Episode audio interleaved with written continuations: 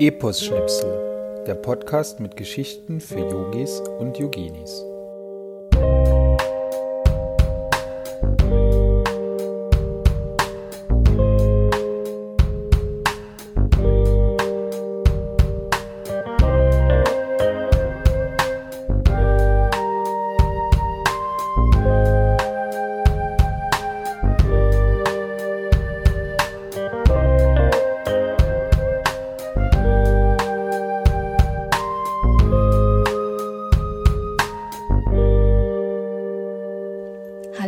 Herzlich willkommen zur x-ten Geschichte bei Epos Schnipsel, dem Podcast mit Geschichten für Yogis und Yoginis. Ja, die wievielte Folge ist dies nun eigentlich? Ich muss gestehen, ich habe ein bisschen den Überblick verloren. Das liegt daran, dass es immer reguläre Folgen am letzten Freitag des Monats gibt, in denen ich eine Geschichte erzähle. Und dann gab es ja im Dezember an den Adventfreitagen Sonderfolgen und jetzt ist die Nummerierung durcheinander geraten.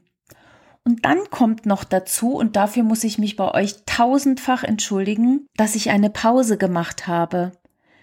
Begonnen hat alles mit einer Erkältung, durch die ich meine Stimme eingebüßt hatte für eine ganze Weile, und dann ist das Leben dazwischen gekommen, und nun ja, wie es eben manchmal so ist. Aber jetzt gelobe ich wieder regelmäßig die wunderbaren Geschichten der Yoga-Mythologie aufzuzeichnen. Übrigens, diese Sonderfolgen, in denen ich mir Gäste eingeladen hatte, soll es in Zukunft auch regelmäßig geben, und zwar immer Mitte des Monats. Schreib mir unbedingt, was du davon hältst. Und irgendwann habe ich es dann auch wieder mit der richtigen Nummerierung raus. Heute bleiben wir bei unserem Helden einer der letzten Episoden, in der ich mit Ingeborg über die Geburt von Krishna gesprochen hatte. Die Zeit um Krishnas Geburt war ja schon ziemlich ereignisreich, er hatte aber auch eine spannende Kindheit und daher gibt es vier nette kleine Geschichten daraus heute gleich im Anschluss. Der junge Krishna ist so etwas wie der indische Michel aus Lönneberger. Und falls du die Episode zu Krishnas Geburt noch nicht gehört hast, hole dies doch vielleicht gleich nach, bevor du hier weiterhörst.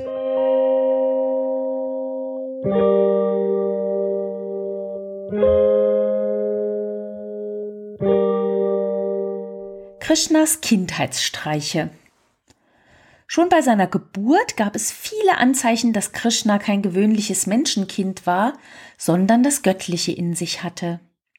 Krishna wuchs, unwissenderweise, bei seinen Zieheltern auf, Vater Nandraja und Mutter Yashoda, die in der Nähe der Wälder von Vrindavan lebten. Krishna hatte eine unbeschwerte Kindheit in einer liebevollen Familie. Einmal spielte er mit seinem Bruder Balaram im Innenhof seines Elternhauses, als er eine Handvoll Erde aufhob, sie sich in den Mund steckte und aß. Als Balaram das sah, rannte er erschrocken ins Haus zur Mutter und rief Mutter, Mutter, Krishna ist Dreck. Darin könnte er doch ersticken. Yashoda allerdings blieb ruhig, denn sie war schon an die vielen Streiche ihres Ziehsohnes Krishna gewöhnt. Kopfschüttelnd stöhnte sie auf und murmelte zu sich selbst Was hat der Bengel nun schon wieder angestellt?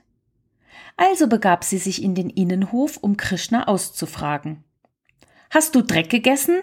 fragte sie ihn sogleich mit hochgezogenen Augenbrauen und obwohl Krishnas Gesicht über und über vor Erde verdreckt war, schüttelte er vehement den Kopf und antwortete beschwichtigend Aber nein, Mutter, Balaram lügt, ich habe keine Erde angefasst. Doch so leicht ließ sich Yashoda nicht täuschen und blieb misstrauisch. Öffne deinen Mund, befahl sie ihrem Sohn. Und als Yashoda in Krishnas Mund hineinsah, war da keine Erde, Stattdessen sah sie das gesamte strahlende Universum mit all seinen Galaxien. Krishna war noch sehr klein, als eine Mangoverkäuferin am Hause seiner Zieheltern vorbeiging. Der Ziehvater Nandraja rief die Mangoverkäuferin an und erbat sich einen Korb der süßen reifen Früchte. Wie es damals so der Brauch war, zahlte der Mann nicht mit Geld, sondern tauschte den Korb voller Mangos gegen eine Schüssel voller Getreide. Krishna beobachtete seinen Vater bei dessen Tauschgeschäft. Er wollte auch unbedingt eine solche süße, fruchtige Mango und ging in den Kornspeicher, um mit seinen kleinen Patschehändchen ein paar wenige Körner aufzuklauben. Er hielt der Mangoverkäuferin seine kleine Faust mit den Körnern entgegen, die sogleich verstand, was der Knirps von ihr wollte. Gutmütig lächelte sie und gab dem süßen Kleinen ein paar ihrer besten Früchte im Tausch, auch wenn der Wert der wenigen Körner keinesfalls dem Wert der Mangos entsprach. Als Krishna Wohlwollen und Nachsicht und Güte in der alten Frau erkannte, da verwandelte sich jedes einzelne Korn, das er zuvor in seiner kleinen Hand gehalten hatte, in einen großen Sack Getreide. Einmal spielte Krishna mit Nachbarskindern. Und wie das so ist, wenn mehrere Jungs zusammen sind, hat schon bald einer eine tolle Idee. Die Jungs waren nämlich vom Spielen hungrig geworden, aber es dauerte noch eine Weile bis zur nächsten Mahlzeit. Also planten sie, sich selbst etwas Essbares zu organisieren. Die Frauen der Nachbarschaft hatten gerade am Vormittag frische Butter bzw. Ghee hergestellt. Wer sich ein bisschen mit ayurvedischer oder indischer Küche auskennt, weiß, dass es sich bei Ghee um geklärte Butter handelt. Krishna hatte eine Idee. Er wollte mit seinen Kumpels von der frischen Butter naschen und hatte auch schon einen Plan, wie sie das anstellen wollten. Die Gruppe schlich sich zum Vorratshaus, wo das große Tongefäß mit der frischen Butter unter der Decke hängend aufbewahrt wurde. Sie kletterten sich gegenseitig auf die Schultern und bildeten eine menschliche Pyramide, so dass sie an die Öffnung des Gefäßes und damit an die Butter kommen konnten. Als sie sich satt gegessen hatten, wurden sie noch übermütiger und verfütterten die restliche Butter auch noch an die Affen.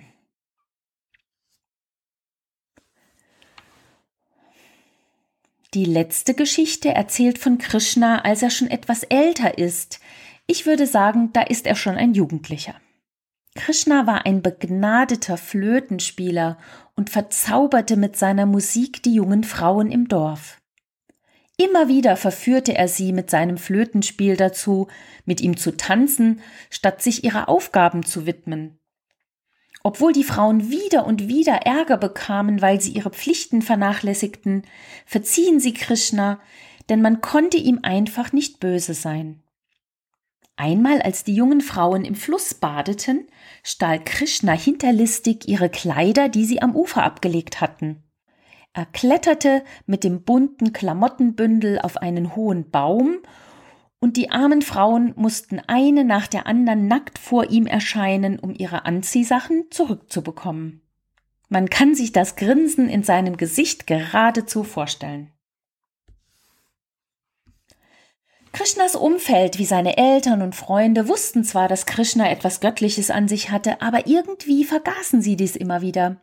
Krishna hatte einfach diesen niedlichen Charme eines Kleinkindes und so war er für sie eher ein normaler, liebenswerter Junge, der Streiche spielt.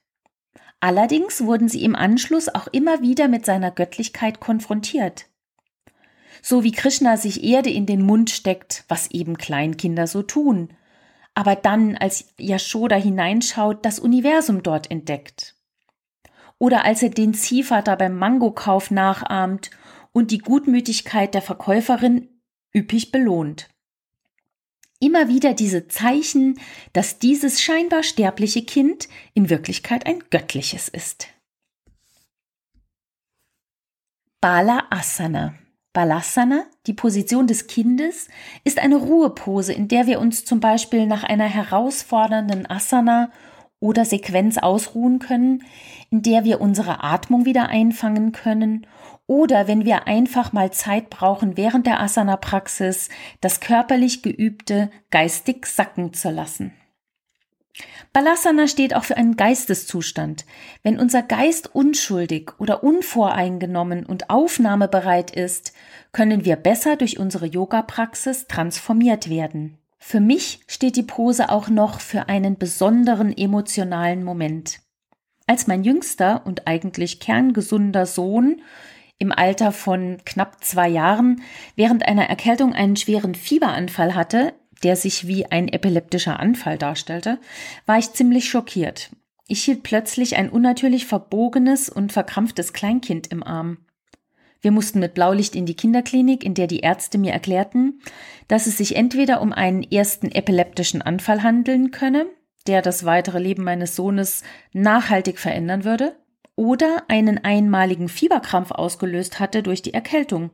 In jedem Fall könnten bleibende Schäden die Folge sein. Nach einer Medikamentengabe hieß es zunächst einmal abwarten. Die Entwarnung kam durch Balassana. Mein Sohn schlief in der Position des Kindes auf dem Krankenhausbettchen, als der Arzt einige Stunden später nach ihm schaute.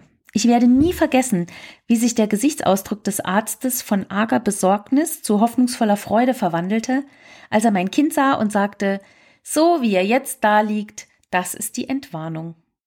Ja, dann bleibt mir nur noch zu sagen, dass ich mich sehr freue, dass du auch heute wieder eingeschalten hast oder vielleicht auch zum ersten Mal dabei warst.